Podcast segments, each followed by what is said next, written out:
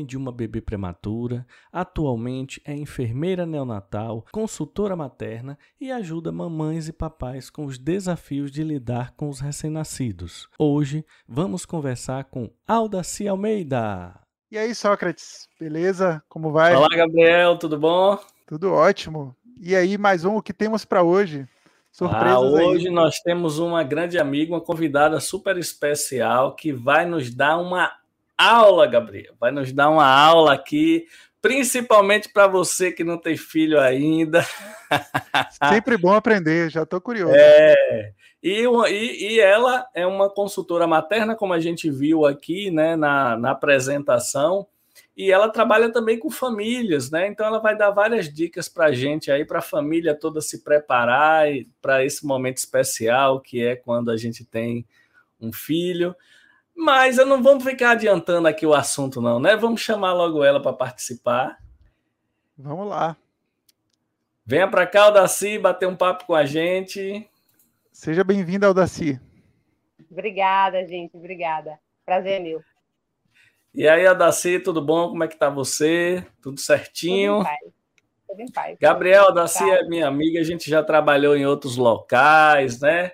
Em outras atividades.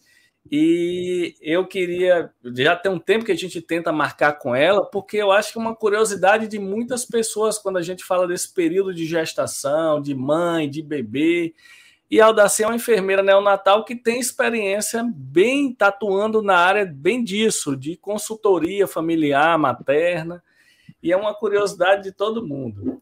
Concorrido, viu? Acho que já tem uns dois meses que a gente está tentando. é, pois aí... é. A agenda dela anda meio apertada, né, Gabriel? Isso é um bom sinal. Ótimo eu, eu sinal. enganando vocês, né? Enganando vocês, enrolando vocês, postergando. Mas estou aqui, estou aqui. Cheguei, hoje eu estou aqui de corpo e alma. que bom. Ótimas expectativas a gente estava sobre, sobre isso. Sabe que Sócrates, ele, quando ele falou comigo, ele falou: ah, que, desde o início ele já, a gente já estava super empolgado. E ele, ah, tem uma, uma, amiga minha, enfermeira, a gente, março, a gente gravou só com, com mulheres, então a gente já começando abril gravando também com você, então a gente queria ter te incluído já desde março, a gente tentando encaixar na agenda, por, por dificuldades aí, não dava. Mas desde o início, a nossa expectativa era muito grande, né? Não, não só pelo, pelo assunto em geral, né, o Natal, porque é debate recorrente aqui nas nossas conversas dos mais diversos aleatórios assuntos. Chega algum momento que a gente fala de bebê, de criança, e quase todas as conversas teve algum, algum indício, pelo menos, desse assunto. Então, muita coisa aí, e de fato, como Sócrates falou, eu não tenho filho e estou curioso aí, né? E de cara eu brinco às vezes assim, eu não, não, até hoje eu não sei se eu quero ter filho, mas pelo trabalho, né, que eu suponho que dê, então vamos ver se vai me convencer aí. vamos ver se vai pelo trabalho, custo, eu, né? Eu, eu, conto, eu conto ou você conta, Sócrates? É, é pior do que eu imagino, né? Vamos enganar ele, vamos enganar ele. O custo é o de menos. Vamos povoar esse mundo. Vamos lá, vamos lá. Hoje é o dia de assim, Gabriel. Até para galera, até para galera que tá é, que vai assistir o nosso podcast aqui. É, eu queria já fazer uma pergunta para você: é o seguinte, em que momento um casal entra em contato com uma consultora como você? E primeiro, me corrija aí, você é uma consultora familiar, materna, paterna, como é essa história? Em que momento seria, vamos dizer assim, o ideal, na, no melhor dos mundos, que um casal que, que vai ter um filho é, entre em contato com uma consultora como você? Vamos lá. É, vou começar te respondendo de trás para frente, tá? É, eu sou consultora materna. O que, que isso quer hum. dizer? Qual a diferença de uma consultora, uma consultora de amamentação para uma consultora materna? É, eu trabalho com consultoria de amamentação, do mamar ao desmamar, desde o momento de colocar o bebê no peito até tirar o bebê do peito, para desmamar. Eu também sou consultora do sono, sou consultora de desmame, consultora do sono, mas no meu trabalho, eu englobo no meu serviço os serviços de cuidados com o bebê. Então, Gabriel acabou de ter um bebê, pega aquela coisinha frágil na mão e faz: o que, que eu faço com essa pessoa aqui que só chora, quer mamar e a mulher não consegue fazer isso direito? Liga para o Daci. Então você me liga, Gabriel, que eu vou lá. Pode então, deixar, então, bom que já, é bom que já, Sócrates já fez esse networking aí. É. Então, então, assim, a gente liga para o Daci depois que o bebê nasce ou é antes que Não. o bebê nasce? Explica Não. aí. Eu, eu trabalho com a capacitação para pais, que nada mais é do que um, um, um planejamento pré-natal. Existem algumas condições que podem ser predominantes para que a mulher não, não, não consiga amamentar, né?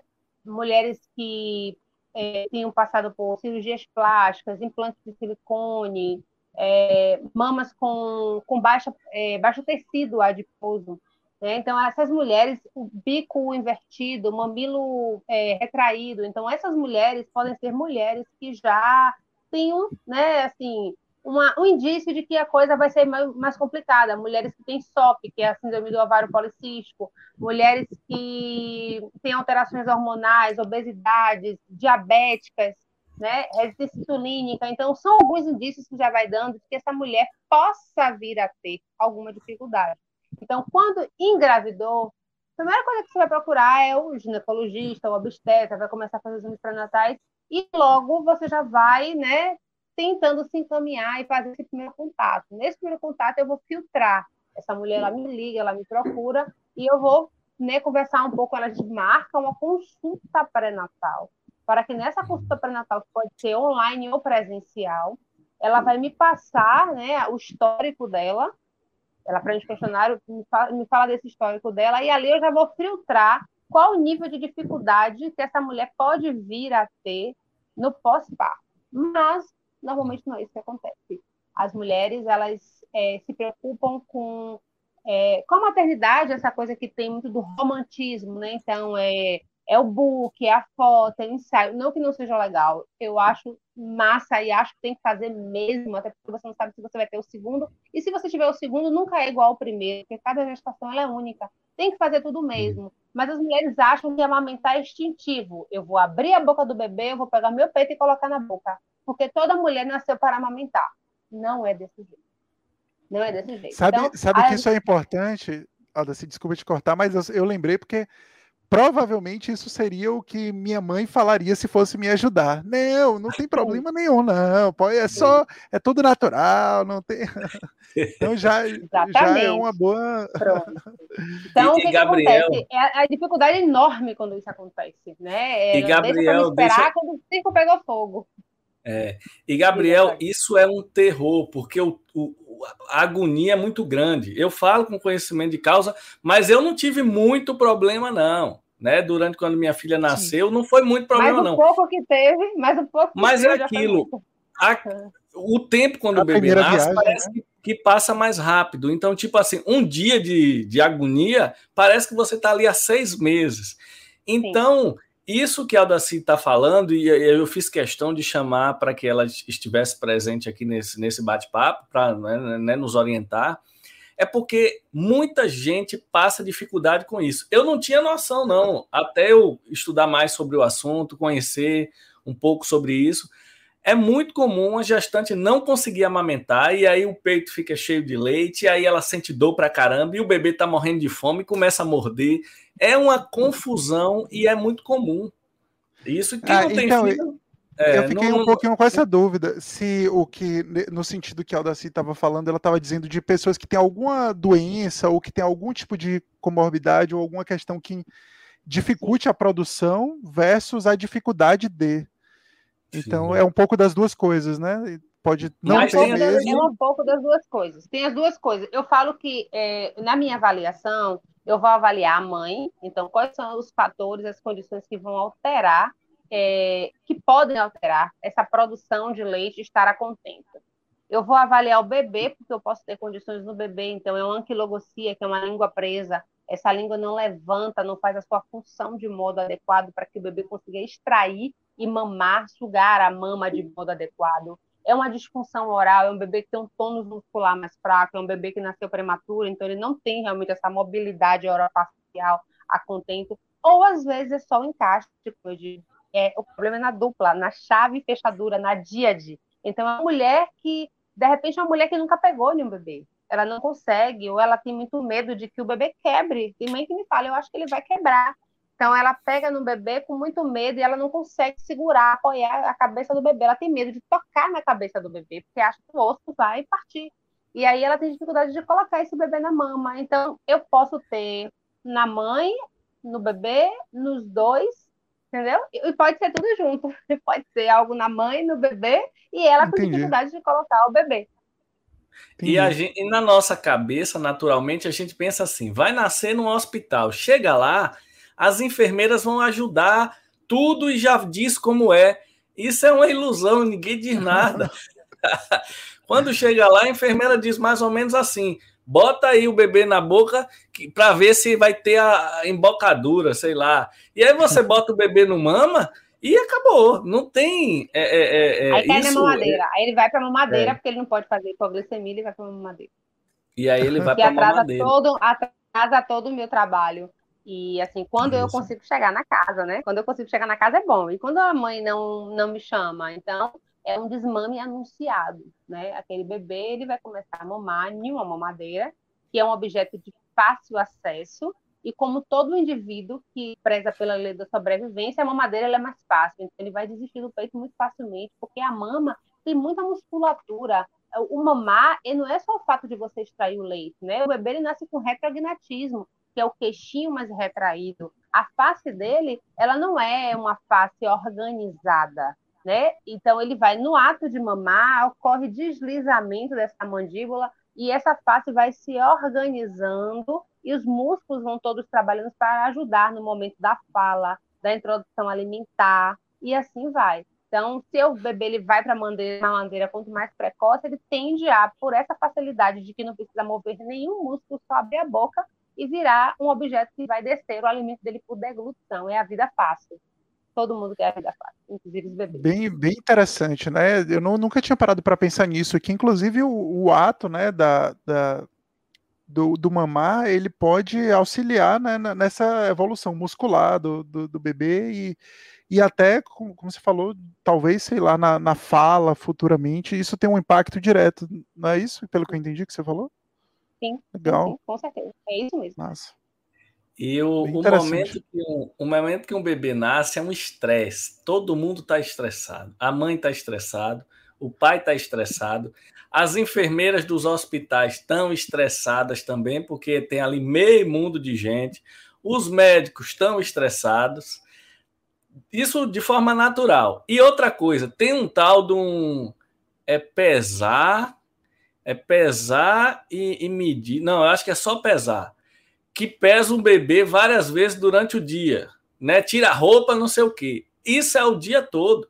Então, quando o bebê tá lá, mais ou menos todo mundo calmo, aí entra lá a enfermeira para poder medir, pesar, tirar a roupa da criança num frio danado do hospital. Então, o período que você qual, tá. Qual é a função desse negócio de pesar? Por que fazem isso, você sabe? É, é, é, não, é assim, eu não, eu não conheço esse, esse, essa técnica. O que acontece é que ela faz os sinais vitais. Então, o pesar normalmente é uma vez ao dia para avaliar o ganho de peso. O bebê, ao nascer, ele tende a perder até 10%.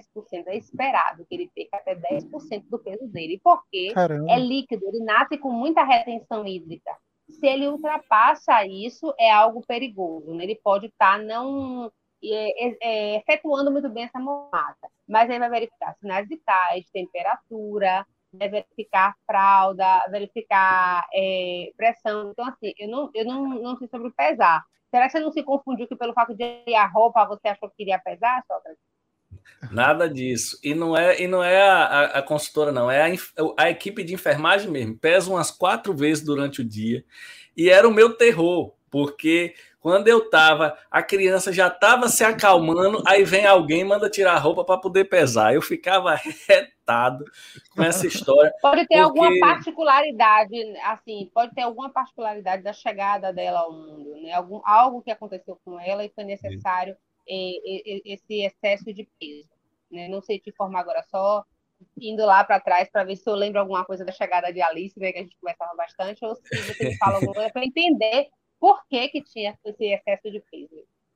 É, mas eu entendi que era tipo um padrão do hospital que a gente tava. E aí toda hora pesava ali para fazer uma curva diária, não sei o quê, para até avaliar os 10% de perda que você falou mesmo. E aí é incômodo, porque é um, é um quarto que toda hora entra alguém. Não é um, um momento muito tranquilo não, logo. E a família, a família querendo ver, né? Tem ainda a família querendo esqueceu visitar. de falar isso. A família querendo visitar também. Tem uma regra que aqui na Bahia, onde a gente está gravando o podcast, o povo não gosta muito de seguir, é não visite a criança no hospital. Visite depois em casa. Mas aqui não, a galera quer ir lá no hospital para poder ver e, e, às vezes. Não, aqui, tá... tem, aqui tem decoração, você faz decoração, você decora o quarto. Né? Eu já cheguei a atender pessoas que, na, antes da não na chegada, mas antes da chegada do bebê, tinham 45 pessoas dentro do quarto. Estouraram champanhe, aquela festa.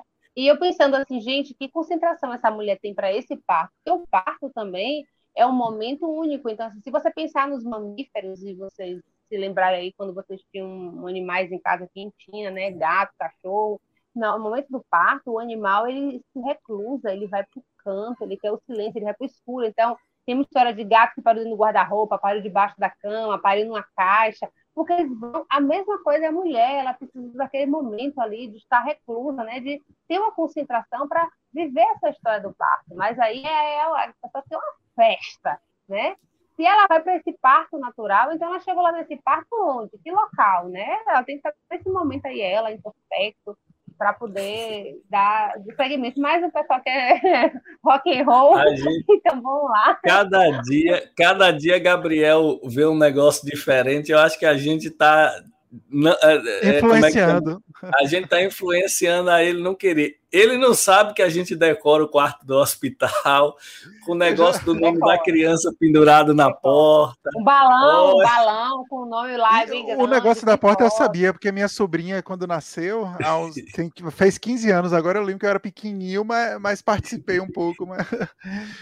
Mas, enfim, ah, Gabriel, né? mas eu vou, te, eu vou te ensinar uns truques, assim, assim, por exemplo. Na pandemia tem um negócio muito legal, né? É pandemia. Então, assim, não pode ter visita porque é pandemia, né? Então, você vai a bebê, chegou, imunidade baixa, então não pode ter visita porque é pandemia. Pode. Então, pessoal, isso salva vidas, sabe? De puérperas. É, outra coisa também bem interessante que eu sempre digo assim, quando as pessoas falam assim, ah, é, minha sogra vem, vem as tias, vem primo, vem amigo, meu marido quer fazer a meladinha, aqui na Bahia tem a meladia, né, que é a, é a cachaça, o pessoal, o homem se reúne para poder, a mulher naquele estado acabado, com o peito para fora, o cabelo lá em cima, nem dormir direito, com a olheira lá embaixo, ele bota um monte de amigo em casa para tomar meladinha, e aí eu sempre digo assim, fala que o bebê perdeu muito peso, e que ele não vai poder tomar vacina, então não tem imunidade ainda, não adquiriu. Não pode receber nenhuma. visita ainda. Não pode receber visita. então, boa dica, é a boa dica, dica. chave de ouro. É, até isso. Então, eu acho que eu, que eu, eu acho que eu tinha interrompido, Adocino, não lembro se foi o Sócrates, mas eu ainda fiquei na dúvida. Aí quando é que a pessoa te procura, então, nesse. Então, a pessoa, por exemplo, tem uma, uma família, né, onde o, o casal, a, a, a mulher ficou grávida. E aí, quando é que ela precisa começar. E outra curiosidade que eu fiquei também é se dá para saber, ou quando dá para saber, se a mulher vai ter algum problema ou não com a amamentação antes do bebê nascer. Acho que já dá para prever algumas coisas, né? Tipo, Tem coisas que dá talvez prever. pela produção. O ideal, o ideal é que essa mulher é, se consulte o quanto antes, sabe? Assim, descobrir o segundo mês, terceiro mês, ela já faça uma consulta, pra, até para ser orientada, né? De onde buscar, porque hoje a gente tem muita informação, essa é uma verdade. Há tempos atrás a gente não tinha tanta informação, mas hoje a gente tem informações que são tantas que a gente fala assim, meu Deus, por onde eu começo? Então, para ter esse norte de desse filtro do que realmente ir, que, que linha seguir, né? Porque informações a gente tem, agora a qualidade delas é que é um problema. Então, que linha a gente seguir? E não esperar para o momento de que ah, é, eu vou, vou chamar o Daci quando é, o caos, o circo pega fogo. O que, que acontece desse circo pega fogo? É, às vezes eu não tenho agenda. Então, eu, eu brinco, às vezes eu falo Sócrates, Sócrates, eu cheguei em casa, eu fui para atendimento meia-noite, uma hora da manhã, cheguei em casa três da manhã, ele fala, vai ficar rica. é justamente, é justamente essa desorganização das pessoas esperarem a coisa acontecer e ficar desesperada, eu recebo áudio chorando, pelo amor de Deus, E aí eu falo assim, mas eu não tenho agenda, eu só vou sair de um atendimento lá para as 11 horas da noite, pode vir. Eu falo, não, eu, eu paro em casa, eu vou chegar em casa, vou comer alguma coisa e volto. Não, você come o quê? eu tô te esperando aqui com a comida. Então, Venha que eu já des... faço tudo. É, é, é o desespero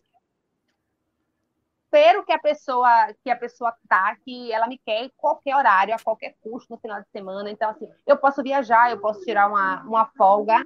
E o que, que acontece? Às vezes eu tô longe. Já teve dias de eu viajar e minha filha, que ela ama isso, né? Ela fala assim: mãe, você não falou que você não ia pegar no celular? Basta viajar, assim, é quatro de vez. É, quando eu vi que você botou lá no seu Instagram esse pé de férias, de folga, você volta quando? É porque eu acabei de ter bebê, começa a me mandar várias fotos, né?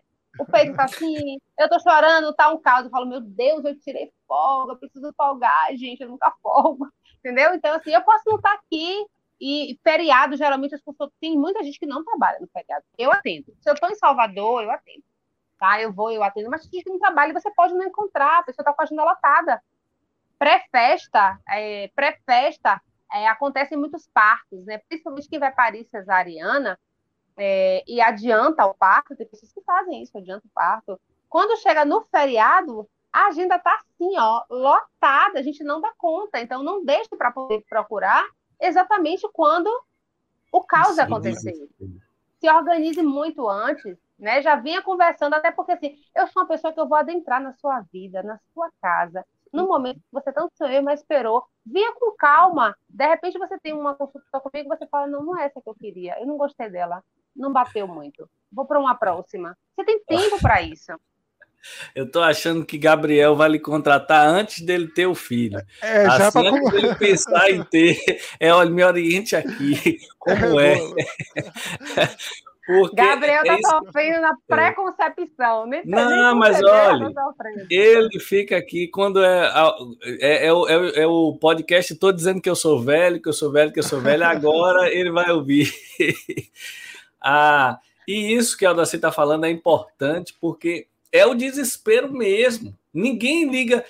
Assim, por exemplo, eu, eu contratei uma consultora de amamentação, trabalhou aqui em casa é, até que, como eu falei, eu não tive muito problema, que aqui a gente não teve muito problema, mas assim, tem sempre aquela dúvida se poderia, se está mamando certo, se poderia mamar melhor. Então é importante ter uma pessoa com experiência para ver o ato de amamentar acontecendo, para ela dizer, ó, tá certo, tá errado.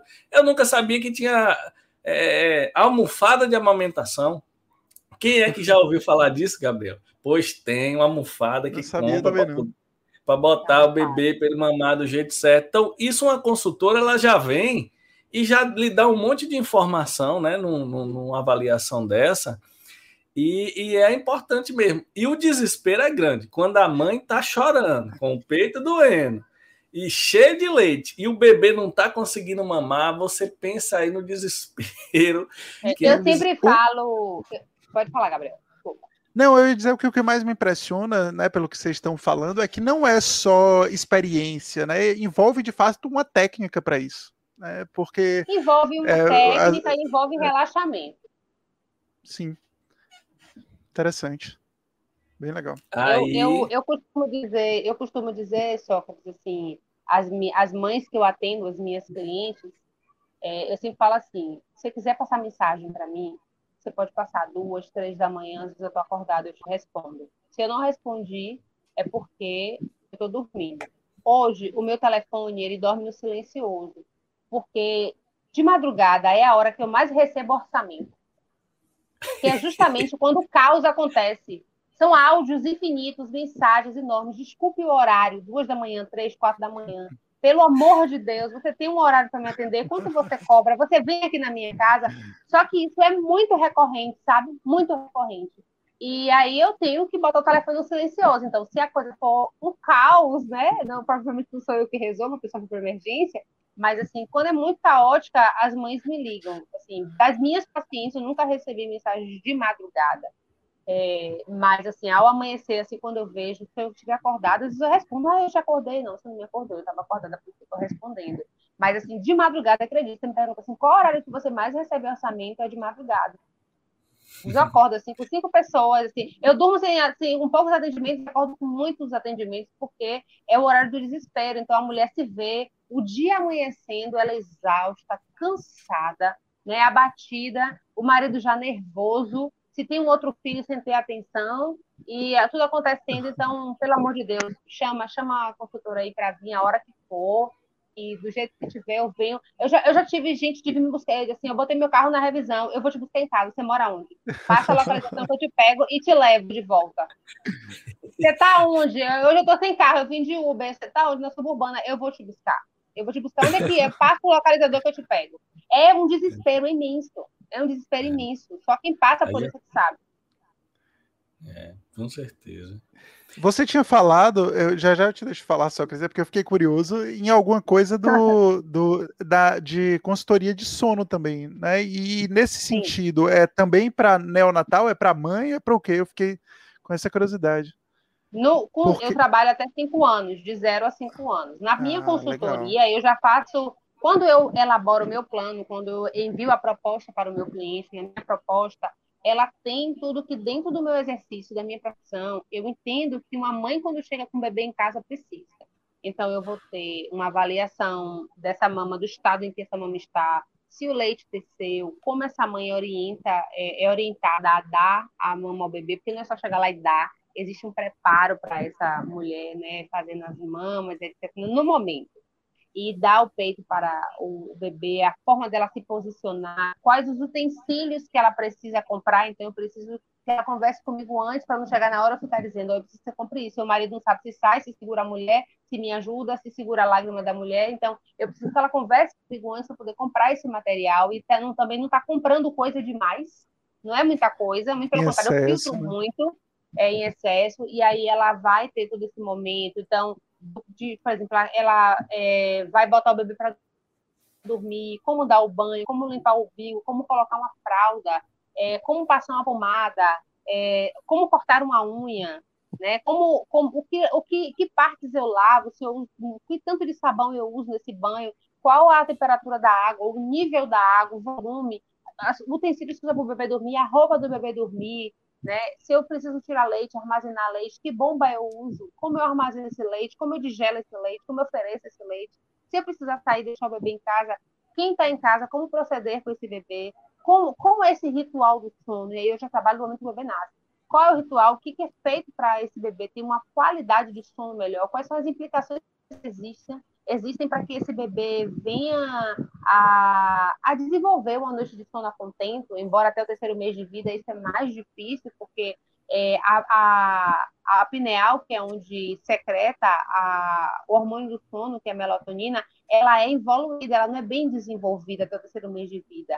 Então, ele não produz melatonina suficiente, porém, ele vai encontrar melatonina no, no leite materno. E aí ele vai mamar para querer dormir. Então, quais são as dicas que eu vou dando, orientando as técnicas para que essa mulher consiga colocar esse bebê? Agora, se ela não me chama nisso e ela já me pega lá com.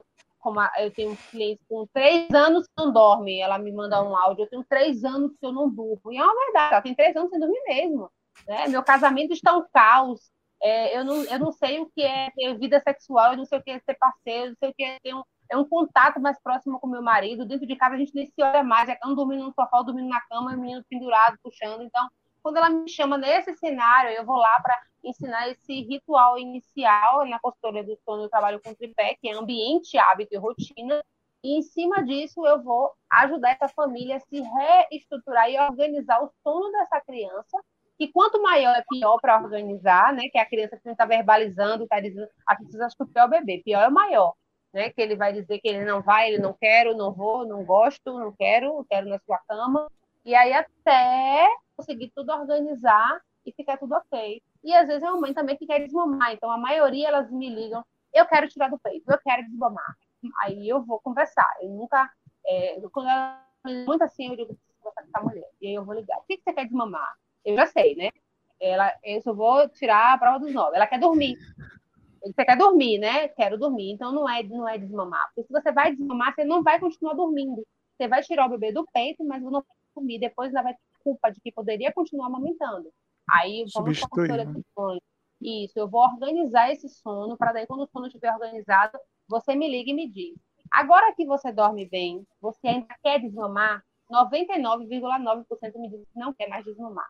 Mas tem aquele 0,1% que diz Não, eu quero. Aí a gente vai trabalhar o desmame, né? Como tirar de modo gentil essa criança do peito, porque teve toda uma história construída em cima dessa amamentação, que muitas vezes não é fácil, entra por um caos para conseguir se estabelecer, e de repente eu vou tirar, passando algo no peito amargo, azedo, deixando a criança na casa da avó três, cinco dias. Não, a gente vai fazer isso de um modo bom para todo mundo.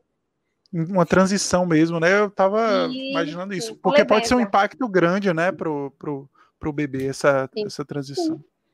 É engraçado isso. A época da amamentação é uma, é uma época, é, assim, vamos dizer, tensa, né? Que é logo no primeiro dia, né? Mas tem casal que fica, tem, tem mulher que fica um mês tentando amamentar e não consegue. Só vai conseguir depois de um mês. Para você ver, Gabriel, como é uma situação complicada. Eu tenho um casal que um, um casal de amigos ficou um mês tentando e não conseguiu. Depois de, parece que mais de 35 dias, foi que veio conseguir. O normal é esse casal já ter desistido.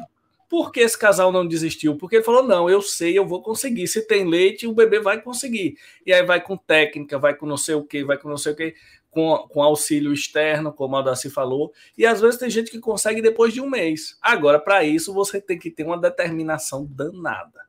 Porque é Imagina. pesada. Aí, beleza, resolve a questão da amamentação, né? Aí você acha a vida tá, tá resolvida. Aí vem a história do sono. Aí o bebê não quer dormir, ninguém consegue dormir, é uma confusão. E eu quero saber quem foi que inventou que quem tem que balançar é o pai, para eu poder perguntar se a pessoa tá doida, porque aí a mãe fica amamentando, tá lá. E o pai tá fazendo o quê? Não tem nada para fazer. Aí ele tá dormindo.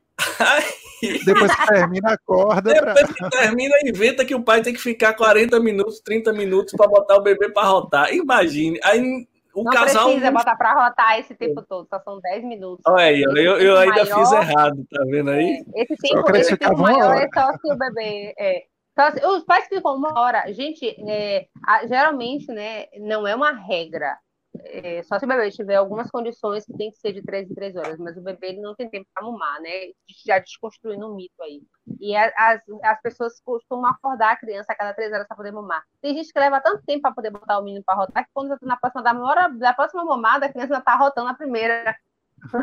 Entendeu? A anterior. Não tem que ser dessa forma, sabe? Isso é, são coisas assim, por exemplo, igual o ferver as coisas, né? Tinha uma mãe que ela estava, a gente estava trabalhando com a bomba para estimular a produção de leite, quanto o leite descia, para a gente sair da mamadeira é do leite de fórmula, que é o leite de lata, tá, Gabriel? Aquele leite de lata lá da farmácia, sim, sim. Da, chama, só, chama fórmula.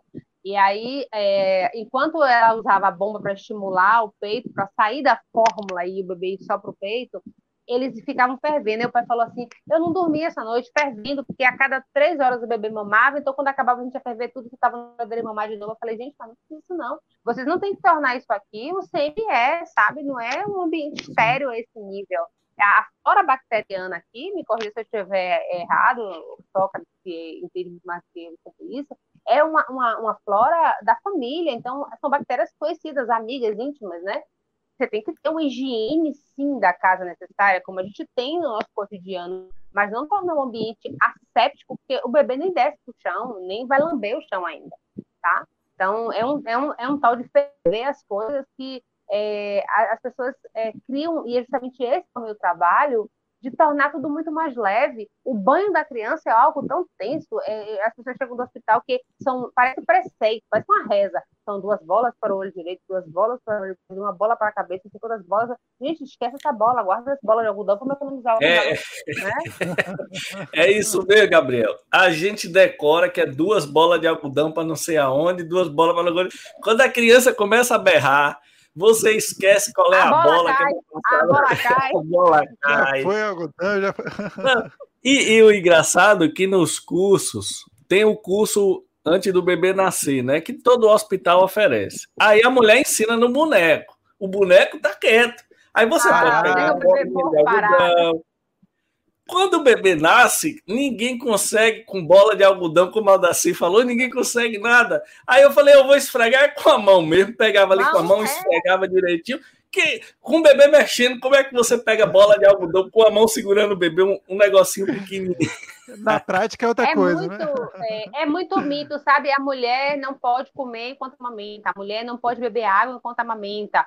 Pelo amor de Deus, dê comida à mulher enquanto ela estiver amamentando, porque as mãos dela estão ocupadas. Ela só vai ter o trabalho de ó, abrir a boca e alguém vai lá e, põe, e pega com a colher, não pega com garfo, não, que a criatura está com fome de pedreiro, sabe? Então, é fome de estivador. Coloca lá na, uma colher grande para a criatura comer, dá de comer, dá água, hidrata, tira a gente que está pentelhando ali chata do, do junto. Esse é o papel do pai. O pai ele não tem peito, mas ele pode fazer tantas outras coisas, né? Um suporte, tirar a visita desejada, preparar o ambiente, trazer uma comidinha quentinha, um líquido mais frio e, e suprir essa mulher de cuidado, porque eu costumo dizer assim, vai chegar um momento que o bebê ele já não quer mais a mãe, né? Ele quer o pai, ele quer ir para rua, ele quer sair, ele quer brincar. E é o tempo que a mulher relaxa, mas até chegar esse momento é muito pesado. É muito pesado. E a mulher também, não só a mulher, tá? É a família, o pai e a mãe. É, Gabriel, que não é pai, vou usar ele como exemplo. Quando você, se um dia você desejar ser pai, nesse momento em que você está construindo a sua paternidade, você vai se conectar com a sua criança interior. Sim. E você vai acessar memórias de quando você era criança. Então, se a sua criança foi uma criança feliz, ótimo. Se não, é, é um fiasco. Você começa a emergir né, a, a essas memórias muito, de forma muito latente. E a mulher, por uma questão hormonal, é mil vezes pior. E quando ela pare, que ela está com todos os hormônios altos em, no up, esses hormônios começam a descer para outros começarem a subir. É a dança dos hormônios. Então, descem os hormônios que estavam altos para manter a gestação, eles agora caem, para dar espaço na, no palco para os hormônios da amamentação subirem. Então, essa flutuação hormonal, meu amigo, se prepare. A mulher está louca, louca. E você, ninguém pensa, ainda vai ter que lidar com isso, com as suas emoções, com o seu medo, o, a nossa sociedade é uma sociedade machista que vê o homem apenas como provedor. Então, é um peso nas costas desse homem que ele tem que prover e que ele não pode deixar de, de, de, de faltar nada, né? Pela questão da virilidade, macho, alfa ali, tem que prover, tem que produzir. E essa mulher, ela dá conta de tudo dessa maternidade que necessariamente ela não tem que dar conta de tudo. Né? Tem coisas que dá para poder dividir, dá para o homem fazer, não sei se é assim. Então, são muitas cobranças da sociedade nossa e acesso de memórias do nosso intraútero, que é um caos. A última coisa do mundo que um casal quer é visita. Essa é a verdade. Ninguém quer visita, não. Tá tendo um terremoto, um tsunami naquela casa. Só é. atrapalha. E quanto mais informação de fora, é pior. Então, assim, se cerque de informação que você tem como que você tem baseado em algo, né? Uma informação com base e siga. Eu digo que quanto mais gente, menos gente, desculpa, ao contrário, quanto menos gente, melhor. Porque é. É, ali vai ser, seu filho, ele vai ter a sua identidade. Ali, se ele tem, a, ela tem a identidade de Sócrates, da esposa, assim como a, a minha filha a Sofia tem a minha e do meu esposo, e isso é construído ali, é no caos que se constrói. Né? Se você tem gente para poder te ajudar, às vezes eu faço, eu faço consultorias fora do país.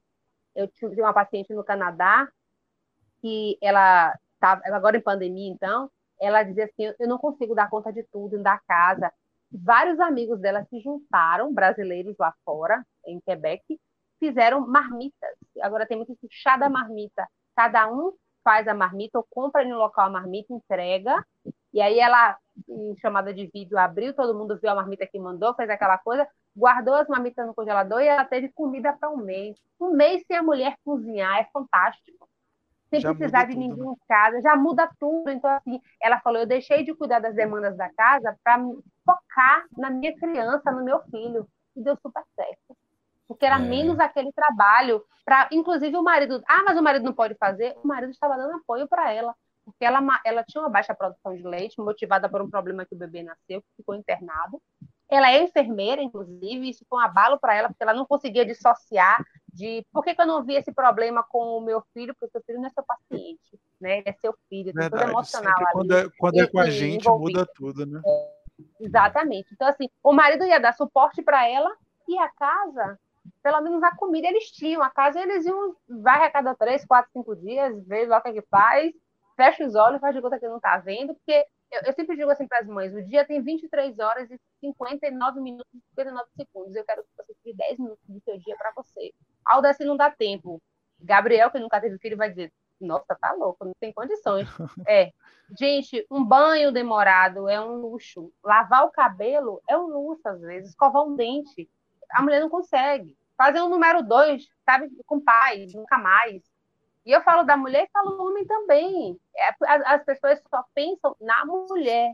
O pai, dificilmente ele é acolhido. E ele tem as agruras e as dores dele.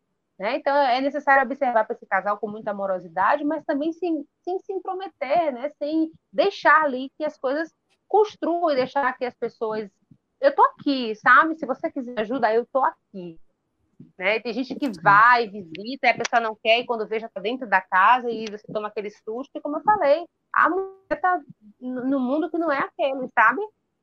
É a última coisa que quer visita. E, e com o tempo, eu acho que o casal vai percebendo que é possível ser mais brando.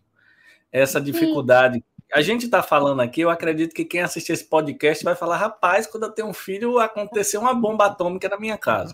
É mais ou menos isso. É. Só que se você Quase. for organizado nas rotinas, fica leve. Você já sabe o que vai acontecer com o tempo, você já sabe o que vai acontecer em cada momento. Agora, quando tem né? muitas informações, muitas pessoas se metendo, esse é o momento que o, o casal, é, é, é, se ele se organizar ali, dá para passar de boa, né? Com dificuldade e tal, nos primeiros meses, né? Que a gente está falando aqui é seis meses se for um parto normal. Mas se organiza. Agora, quando é uma família muito complicada, né? Aí vem um monte de gente se não. meter, dá opinião, a mãe fica com raiva e não sei o quê. E aí tem gente que diz: bota esse menino para mamar, a mãe tá sentindo dor e não sei o quê. aí você realmente quer, fica. Você quer ver matar uma mãe é quando a, a mãe, a sogra chega na casa, a mãe fala assim: seu leite é fraco, dá uma mamadeira, né? É, meu, meu, filho, meu filho tomou e não morreu. Aí eu sempre falo, nossa, avó, e era para matar, era. Então, ainda bem que sobreviveu, graças a Deus. Aí, então, às é, vezes. É, esses tacos as pessoas ficam realmente estressadas. É, imagina. E às vezes é bom ter uma profissional de fora dizendo, porque para todo mundo obedecer fica mais fácil.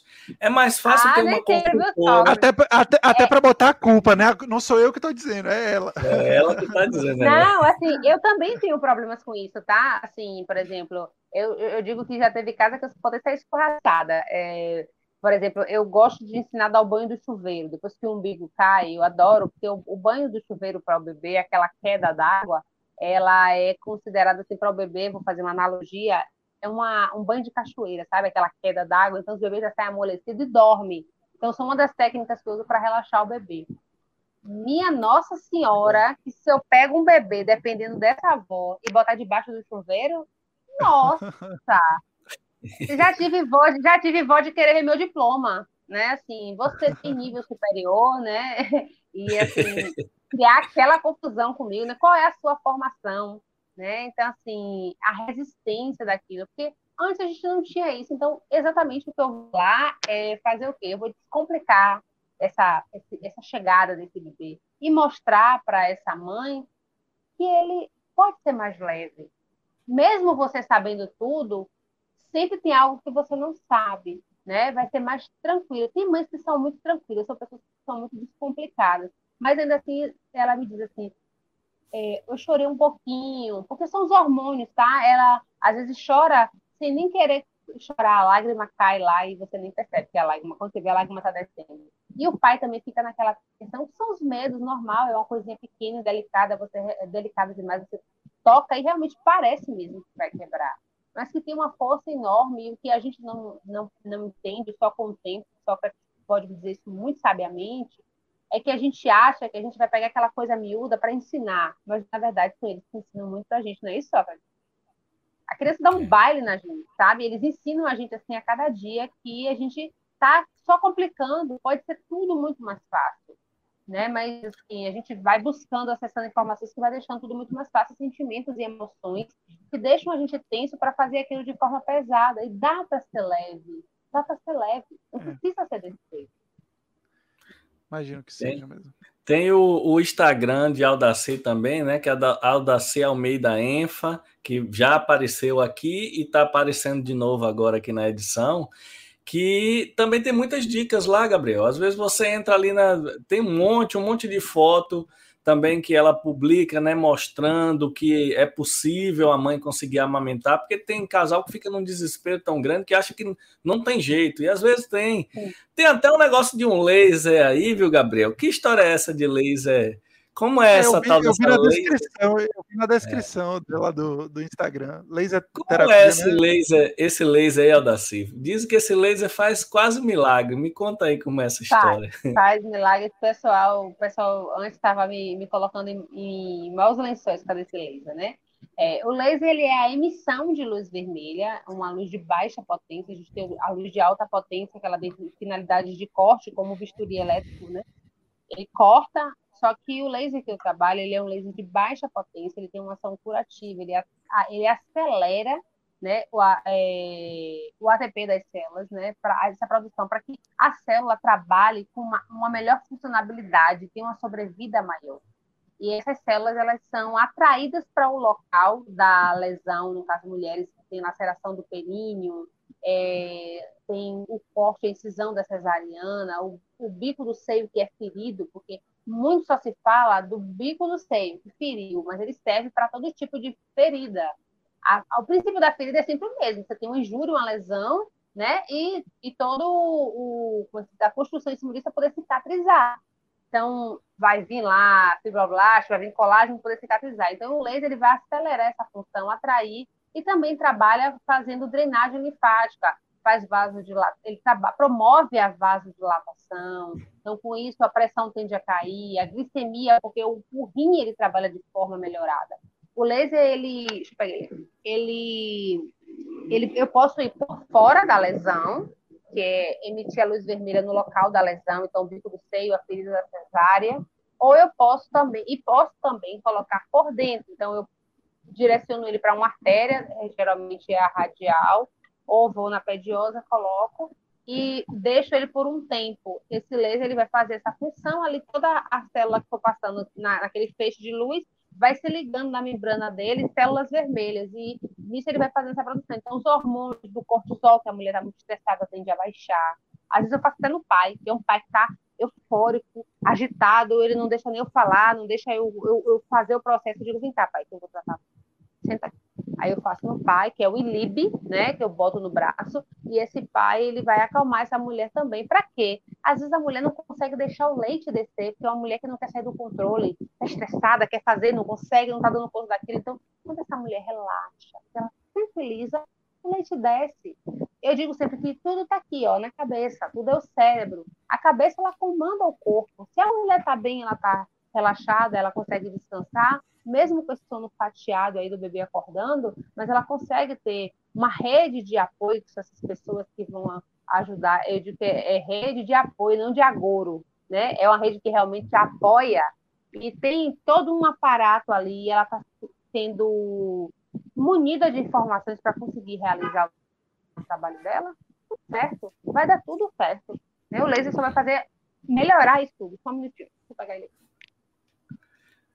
Muito legal, né? O, o, o, mais impressionante disso é, assim, não, não só do, do uso do laser, é porque, para mim, pelo menos, eu, eu não conhecia, né? Essas. Eu não conhecia, tipo, quase nada disso, então. Fica, é, é impressionante saber né, que existem filho, né? materiais. É, só quando eu conheço, se eu não tivesse. Por isso que, de antemão, eu já, já acho tenho que te agradecer aí, porque eu só ia saber disso, com certeza. No caos, eu... você ia ser a pessoa que ia, ia guardar caos. a minha janta, a minha janta e me esperar lá uma da manhã. Exatamente. Eu só, eu só fiquei sabendo depois que o bicho pegou. Aí. Tá vendo? Ah, legal. Ele emite essa luz aqui e consegue ver aí? Para mim aqui deu uma congelada, então eu não vejo o movimento das coisas, não sei em que enquadramento eu estou. Mas a gente tá vendo bem. Tá, tá vendo, bem. Pronto. Aqui a pulseirinha, então essa pulseira eu acoplo aqui no braço, tiro essa ponteira aqui, coloco esse laser aqui e fecho essa pulseira aqui e emito a luz. Você consegue ver que tá, ó, Então, toda a uhum. célula vermelha que vai passando aqui vai se ligando. Eu normalmente faço no pé. E por que no pé? Porque normalmente as mulheres, depois do parto, ficam com o pé inchado, muito edema, muito líquido, principalmente as que tomaram anestesia. Então, uhum. já é uma, uma, uma forma de ajudar ali na vasodilatação. E assim, quando acaba, eu faço um tempo em um pé, eu mostro para ela um pé e outro, ela, nossa, o pé está desinchado. E aí o que eu digo que o pessoal me bota em mãos lençóis é porque, como a mulher está com muito líquido retido, então, logo depois de terminar as sessões comigo, né, ela ela tá bem mais desinchada e perdeu muito peso, mas ela não perdeu peso, ela perdeu água, ela perdeu líquido. E aí teve um período que as mães começaram a falar, porque o trabalho, quando a pessoa gosta, ela indica, né? E as mães começaram a me indicar, não, porque a Daci, ela faz o trabalho com laser e emagrece a mãe depois do parto. Eu falei, gente, não, não é verdade. Não façam isso comigo, porque é propaganda enganosa. Eu não emagreço ninguém. Né? Elas só perdem. Assim, eu tenho mulheres que, às vezes, elas perdem 11 quilos, 10 quilos, 12 quilos né? no pós-parto. E numa velocidade, assim, de 10, 12 dias. É muito rápido, mas é só líquido. Ela perderia isso com um tempo maior, mas com laser ela consegue acelerar e perder isso muito rápido. E isso é fantástico, porque não vou falar só pela parte da estética, que a mulher se sente muito bem, mas por uma questão de funcionabilidade. É uma mulher que não, não consegue pegar o bebê, que não consegue fazer certos movimentos, porque o ponto está doendo, porque ela tem cheia de edema. Então, ela começa a, o corpo dela, né, até a própria postura, no banho para ajudar, para pegar o bebê. Então, ela começa a desempenhar a função dela. E, poxa, você quer coisa melhor do que a gente conseguir né, fazer algo sozinho, sem a ajuda de alguém, a gente vai se sentindo mais capaz, mais funcional. Isso eleva a estima dessa mulher. É, Aldaci, eu tenho uma curiosidade. É, você chegou a falar um pouquinho sobre isso, sobre é, que isso depende muito de cada casal e etc. Mas existe um prazo médio, pelo menos, para o desmame? Ou, ou, tem que ser um processo natural mesmo? Assim, Não. quando quiser. É, o... Sempre quando a mulher me liga, eu pergunto: é, ela fala assim: o que é, preciso? Eu falo que você esteja pronta. Você está pronta? É, veja só, eu queria dormir. Aí ela fala, né? Porque eu queria o meu peito de volta, eu queria minha vida de volta. Aí eu vou triar para entender. Quando essa mãe fala assim, não, já deu, olha, deixa eu te falar. Foi um período lindo, deu um trabalho para colocar, então foi tranquilo, mas agora eu acho que é hora, já dele já tá rapazinho, ela tá mocinha, ela vai lá pro quarto dela dormir, eu quero a minha vida mais tranquila, acho que esse ciclo já fechou, tá tudo em paz, eu acho que essa missão aqui já tem outras formas de a gente se relacionar, porque e tem muitas mães também que às vezes tem medo, mas ela vai deixar de mamar, vai deixar de gostar de mim. Não, o bebê a criança ela vai descobrir uma outra forma de se vincular à mãe, que não seja Sim. só pela amamentação. Existem outras formas, porque se fosse assim, os bebês que mamam na mamadeira não teriam vínculo. Isso não é verdade. Verdade. Então, quando a mulher está pronta, ok, o trabalho flui. Sabe, sabe o que eu estava refletindo aqui? Eu estava pensando, e é, é, uma coisa que tem sido cada vez mais comum, né? Eu, isso, eu falo isso porque eu tenho muito amigo que, por exemplo, trabalha a modalidade de emprego né, não, não é através de carteira assinada, por exemplo. Então, por exemplo, a galera Sim. da estética, da biomedicina estética, por exemplo, é, tem muito, muitos que são autônomos. E aí tem essa questão, né, de é, isso eu também aproveitando para perguntar se você já, certamente, talvez já tem algum paciente nessa situação, que, por exemplo, teve um filho e precisa voltar a trabalhar com um mês, por exemplo. Ou, no, ou até antes disso, né? Depende muito da situação de cada um. E aí, essas situações eu imagino que seja um pouco mais complexo, né? Lidar com todas essas questões. E, e, tem sido cada vez mais recorrente isso, né? É que não é, não é uma olha, coisa tão legal, mas às vezes a pessoa precisa, por exemplo, né? Fazer é, isso. Olha, Gabriel, a minha realidade, né? Eu, eu trabalho com um público que a minha realidade é a mulher recém-parida em casa, com dor, com o bebê no colo e respondendo e-mail do trabalho e dizendo para mim assim: você consegue chegar um pouco mais tarde ou um pouco mais cedo, porque eu tenho uma planilha de, de, de pagamento para poder fazer? Essa é a minha verdade. É, a maioria das pessoas que eu trabalho, elas é, são empresárias, né? São autônomas e elas voltam muito cedo para trabalhar. Então, eu tenho, eu já atendi mãe assim, eu estou atendendo o marido na porta dizendo assim, deu um problema lá embaixo na reunião, você pode ter aqui rapidinho, você, você tira o, o, você deixa o laser aqui em no pé no braço para descer fazer a reunião, você segura aqui o bebê para mim, eu segurar, são 15 minutos. Ela desce, vai lá embaixo, resolve o problema na reunião e sobe. Com cinco dias de É, não, eu, eu, eu pensei também, por, e no caso, eu pensei porque é, tem uma semana mais ou menos, uma ou duas semanas, que a gente entrevistou uma colega nossa biomédica que é da área de, de estética. Então ela atende as pessoas no consultório. Então ela, tipo, ela não atende na casa dela, ela vai no lugar. Então suponho que ela vai ter dificuldade, por exemplo, com isso. Sim. Né, eu sentido. tenho mães que eu tenho mães que conduzem isso de uma forma muito tranquila, assim, não sei como. É uma matemática que realmente eu não consigo entender aquilo ali, aquela equação ali. Eu não consigo me ver naquela situação, mas tem mulheres que dão show, dão show.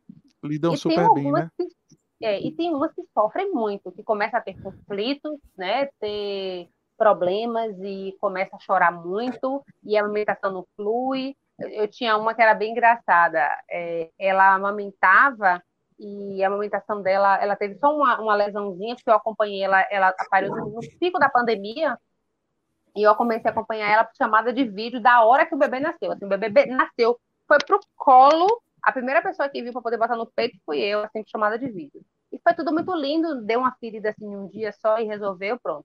E aí ela disse: Uau, tô show aqui, 15 dias vou começar a trabalhar. Ela faz investimento em bolsa de valores ela não, ela, a criança começou a troçar o peito dela. O peito dela ficou carne viva. E aí, qual era o problema de, de desse peito aí? É, era uma mãe que estava com tudo dando certo e ela começou a olhar para a tela para poder trabalhar e não olhava o que estava acontecendo com o peito. A criança não tinha o pescoço ainda totalmente firme, o peito subia, a boca baixava e aí desnivelou o negócio e ela começou a ter vários conflitos. A criança, depois ficando maior, ficava no berço e chorava lá, ah, mas ela não fica lá. Eu digo, gente, não é a boneca da estrela, não, tá? Não é mesmo. Tá? A criança ela vai querer atenção, a criança, quando ela nasce, ela ainda está na esterogestação, e o que é isso? A gestação, ela, ela tem uma teoria que vai dizer que a gestação ela não é de nove meses, mas sim de doze. Que nove, o bebê está dentro do útero, e três, fora. Durante três meses o bebê não sabe que nasceu. Sabe aquela cena da novela Viagem, que a mulher, quando ela, ela chega do outro lado, ela fala, onde estou? Onde eu vim parar? É bem isso, o bebê ele não sabe que ele nasceu. Onde ele está? Ele não sabe. E ele quer ficar sentindo as sensações de que ele estava dentro do útero, que é dobradinho, quentinho, com silêncio, ouvindo o som do coração. Por isso que tem o som do útero com a batida do coração com circulação, que é o sangue passando dentro da corrente sanguínea, né? É aquele movimento do embalo, que não precisa ficar ninando, mas tem um leve embalo. Aí ele sentiu o movimento que quando a mãe andava, por que, que a gente embala o bebê? Porque a mãe faz isso nove meses, a mãe anda e embala, ó. É aquele movimento de você sentar numa bola de pilates que desce e sobe. Então, o bebê, ele quer isso. Então, até três meses, não tem muito negócio, não. Aldaci, por isso que quando... Por isso que quando eu for ter um filho, eu vou botar Beatles para ele ouvir ainda na barriga, porque aí quando nascer Perfeito. só continua. Já vou deixar. Perfeito. Perfeito. Pode botar. Bote fone de ouvido, bote fone de ouvido na barriga para ele eu Vou ouvir. fazer isso. Cante para ele e bote o fone próximo do umbigo. É. Na hora, na hora do parto, use essa música na hora do parto, que você vai ah, ver que legal. nos momentos de tensão do seu filho, ele vai se conectar e ele vai lembrar essa música é memória afetiva. É. E ele vai se legal, acalmar legal. realmente com o bico. Eu sei que tem tudo isso no uhum. YouTube. Som de, do útero, som de não sei o que, barulho, tudo isso tem no YouTube para você achar, você bota para tentar fazer a criança dormir. E tem hora que a criança relaxa mesmo. Eu ficava impressionado, tem um barulho que é, é, é assim meio estranho, parecendo um liquidificador, só que você bota branco. a criança. Hã? É ruído branco, é rádio fora de sintonia, secador, ventilador, geladeira, é, máquina de lavar. Ah, isso acontece comigo com ar-condicionado ou ventilador. Eu não consigo dormir sem o um barulho de ar-condicionado ou ventilador. Impossível. É, Se não tiver, é o ruído branco. Eu, eu tenho realmente ô, dificuldade. Ô, eu vi que você tem uns equipamentos aí que você leva para ensinar. Será que dá para a gente demonstrar aí para Gabriel como é que faz para botar um bebê para mamar? curioso. Dá sim, dá sim, dá sim, dá sim. Aí, Gabriel, vá prestando atenção aí, viu? Que é difícil. Não, eu sei não, que Gabriel, Gabriel, Gabriel vai dar show em mim e vocês aqui. Gabriel já é meu, já é meu amigo. Quando a mulher dele engravidar, ele vai. O primeiro nome que é com A vai ser o meu lá, ó. É verdade, vai ser o primeiro que vão lembrar. É engraçado que tem uma indústria grande de materiais. Eu fiz questão de, de, de convidar o Daci para ela, ela bater esse papo com a gente, porque isso é um assunto que pouca gente conhece, só conhece depois no desespero. Então, é, tem uma indústria grande, tem um monte de, de, coisas, um monte de equipamentos, como eu falei, né? É, mamadeira, que imita, né? é, mamadeira que imita o peito não existe, tá? Não, não é que existe mamadeira que imita o peito, não é que existe vendem chupeta isso. que imita o peito, não existe. Vendem isso, vendem tá? isso. Então, por, é isso que eu falo, quando você faz a consulta pré-natal, é, gente, é sério, é uma economia absurda de coisas assim. Eu cheguei numa casa que tinha 10 chupetas, a criança não usou uma.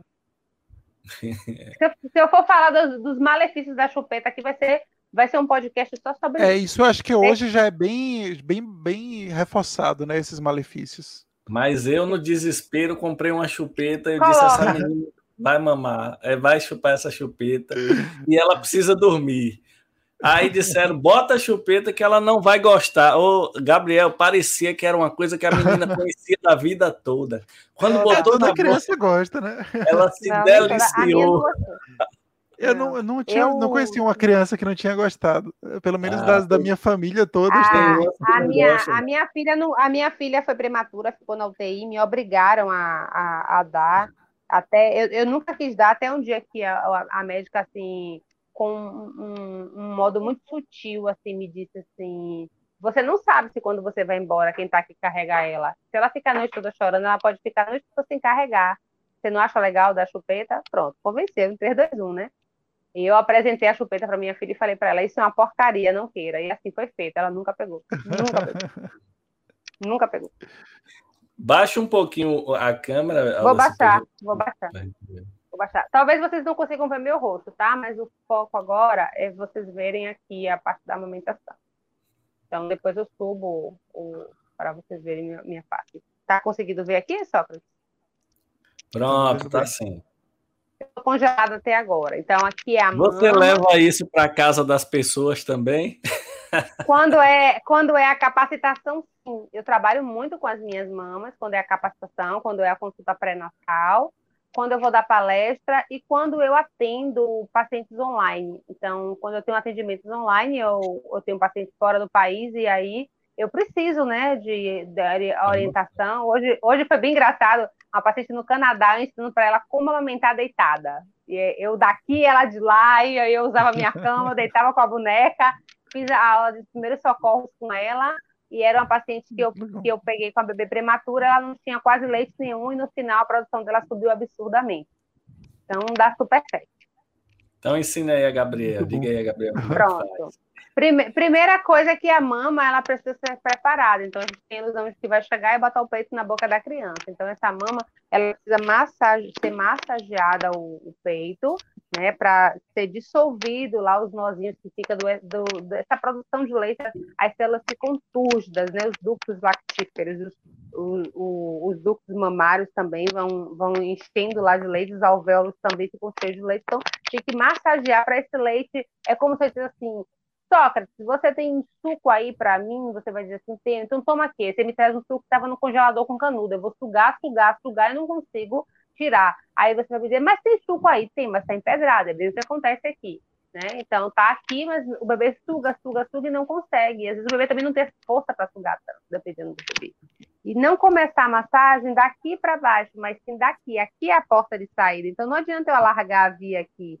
Eu preciso abrindo daqui até chegar cá em cima. Então eu venho aqui, ó, na areola, que é essa parte escura, e que na, na gestação ela escurece muito mais por conta dos hormônios e escurece para que o bebê que não tem uma visão com tanta cuidade visual assim consiga perceber essa região aqui onde ele vai abocanhar, por isso que a areola escurece mais. Você vem aqui com dois dedos ou três, dependendo do tamanho da auréola, e vai massageando toda a volta. Você dá umas duas ou três voltas. Então, eu parei aqui, eu vou ampliando a minha área, ó, massageando, mais aqui, mais massageando, e vou ampliando, abrindo até chegar em toda a parte extensão da mama. E é, durante a gestação, a mulher percebe que essa região aqui, paralelo à axila, ela fica mais gordinha. Pode massagear ali também, que tem bastante célula mamária. Quando eu termino, eu vou e sacudo a mama, eu digo que é um milkshake para cima e para baixo, para um lado e para o outro, e venho colocar o bebê. Eu coloco a almofada de amamentação, a minha não está aqui, ela é, ela é uma ferra, em formato de uma ferradura, Gabriel. Pense numa ferradura de, de, de almofada, igual um travesseiro. Eu encaixo ela, só que eu encaixo ela de lado. Tá ok. E coloco o meu bebê. É, geralmente, o que, é que as mães fazem? Botam o bebê assim, não é isso? Só que Sim. não, que bota assim, desse jeito, né? Gabriel nunca teve um bebê, é bem um parâmetro também. Bota assim. É, então, isso aqui é uma posição que ela é, em, em, em, aconteceu muito por conta da, do advento da mamadeira, da fórmula, né? A fórmula ela tem 100 anos. Então, a mãe botava o bebê assim, olhando para ela, e aqui dava a mamadeira. Então, por isso que as mulheres amamentam muito assim. E, e, aí, se você for observar, eu sempre falo que aqui é a posição da novela da Globo, porque na Globo você vê as mulheres todas amamentando com o bebê assim, não é isso? Quando você está é. assistindo a novela. Pronto. Sim. Por quê?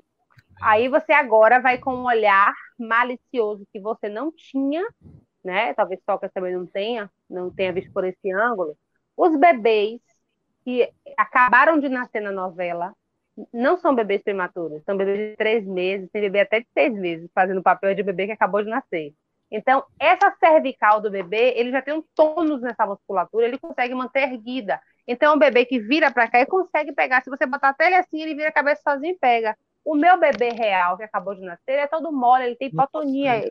Você pega ele, o pessoal só assim. Então, se você botar ele aqui, ele não consegue vir para o peito. Então é preciso que eu venha aqui na, na dobra, na minha articulação do braço, encaixe o bebê aqui e segure a cabeça do bebê de uma orelha a outra, assim. E venha com a mama e coloque aqui. Porque eu estou colocando uma coisa em frente à outra, a chave e a fechadura, encaixe é certo. Nem toda mulher tem a mama tão firme como a minha mama, a, a minha mama de manequim tá. Tem mulher que tem a mama mais pendente, eu tenho a mama muito farta né? E mesmo que às vezes a mama seja tão firme, para o bebê abocanhar é melhor que você segure. Então você segura Sim. e você introduz a cabeça. Sem fazer isso aqui, os bebês eles piram quando faz isso aqui. Detesto, não empurra a cabeça da criança, segura aqui embaixo. Só apoia, né? Uhum. Apoia e ó, bota. E aí o bebê consegue abocanhar. E tem mãe que, acredite, a consultoria é isso aqui. Eu chego lá, ela faz, nossa, era isso, eu tava botando assim, eu não conseguia. Eu nunca dei de mamar dessa forma, eu tô sentindo pegar diferente. Então ela faz, não dói. E resolve, né? uma não técnica. Não tem que doer. Alda, assim, você é tão didática, mais. você é tão didática que até quem estiver ouvindo só pelo Spotify deu para entender. Sim. Porque é. você descreve de uma forma que realmente fica bem compreensível. Mas é, tem que ser prático, entendeu, Gabriel? É justamente isso. É para ser fácil, não, é, não tem que ser difícil. Não tem que doer, não tem que sofrer. E eu sempre digo às mães assim: não precisa ter a cadeira de amamentação. Se você tiver o encosto, tem aquele recurso ortopédico, você já consegue. Não, não, não tem que ter muita apetrecho. Você não precisa ir para, eu chamo do kit Miami, você não precisa ir para Miami fazer o seu chá com as coisas que você tem aqui, coisas simples, às vezes é um lençol dobrado que apoia o braço do lado, são coisas mínimas e bobas, mas é justamente essa coisa do uau, tem que ter tudo do mais caro, do mais. Não. Eu indico uma bomba de amamentação para as mulheres que querem comprar, que é uma bomba super barata, que é quase cinco vezes menor e ainda é dupla. Então, assim, elas conseguem ter um, um, uma extração muito melhor. Então, assim, todo o material que eu indico, eu digo, não compra, isso aqui eu resolvo com um lençol, uma toalha na sua casa. Aí não vai precisar, não, não precisa. Então, então... Eu, eu então sempre falo isso, você economiza de um lado que você gasta do outro. Pois é, isso aí, essa, essa dica que você está dando é importante, porque uma consultora ajudando faz a pessoa economizar, né? Então, é, muitas vezes é uma forma de gastar menos dinheiro, né? Otimizando os gastos, porque a indústria de vender insumos para gestante é muito grande. Sim, muito né? grande. E, muito grande. e às vezes você fala, ah, eu não vou pagar ali uma consultora porque é caro, Mas às vezes você compra tanta besteira. E, e uma, uma coisa também que eu acho interessante é a galera que gosta de dar presente. Vou dar presente, dê uma consultoria uma de amamentação. Consultoria. Às vezes é, você dá um serviço, é. ajuda então, muito mais do que dar uma, uma bugiganga. Às vezes você Sim, dá uma bugiganga para a mãe, né? E você, por exemplo, essa cadeira Sim. que a Aldaci falou é uma cadeira caríssima, que você compra, que é uma cadeira normal, mas fizeram uns braços, pinta de branco e diz que é de amamentação. Aí o que, que acontece? É uma cadeira caríssima. Então, muitas vezes, um ajuste... Uma poltrona qualquer. É, qualquer... é uma poltrona é. qualquer, mas aí pinta de branco... Só, eu vou só pegar aqui, rapidinho. E ah, ela diz... tem a poltrona? Ah, ela vai e pegar diz... o, o adaptador, né? É, e diz que é de amamentação. É, é, é interessante, é interessante essa, essas coisas e como ela falou, muitas vezes a pessoa economiza dinheiro, né? É, tá, tá me ouvindo, só? Consegue, consegue me ver, só?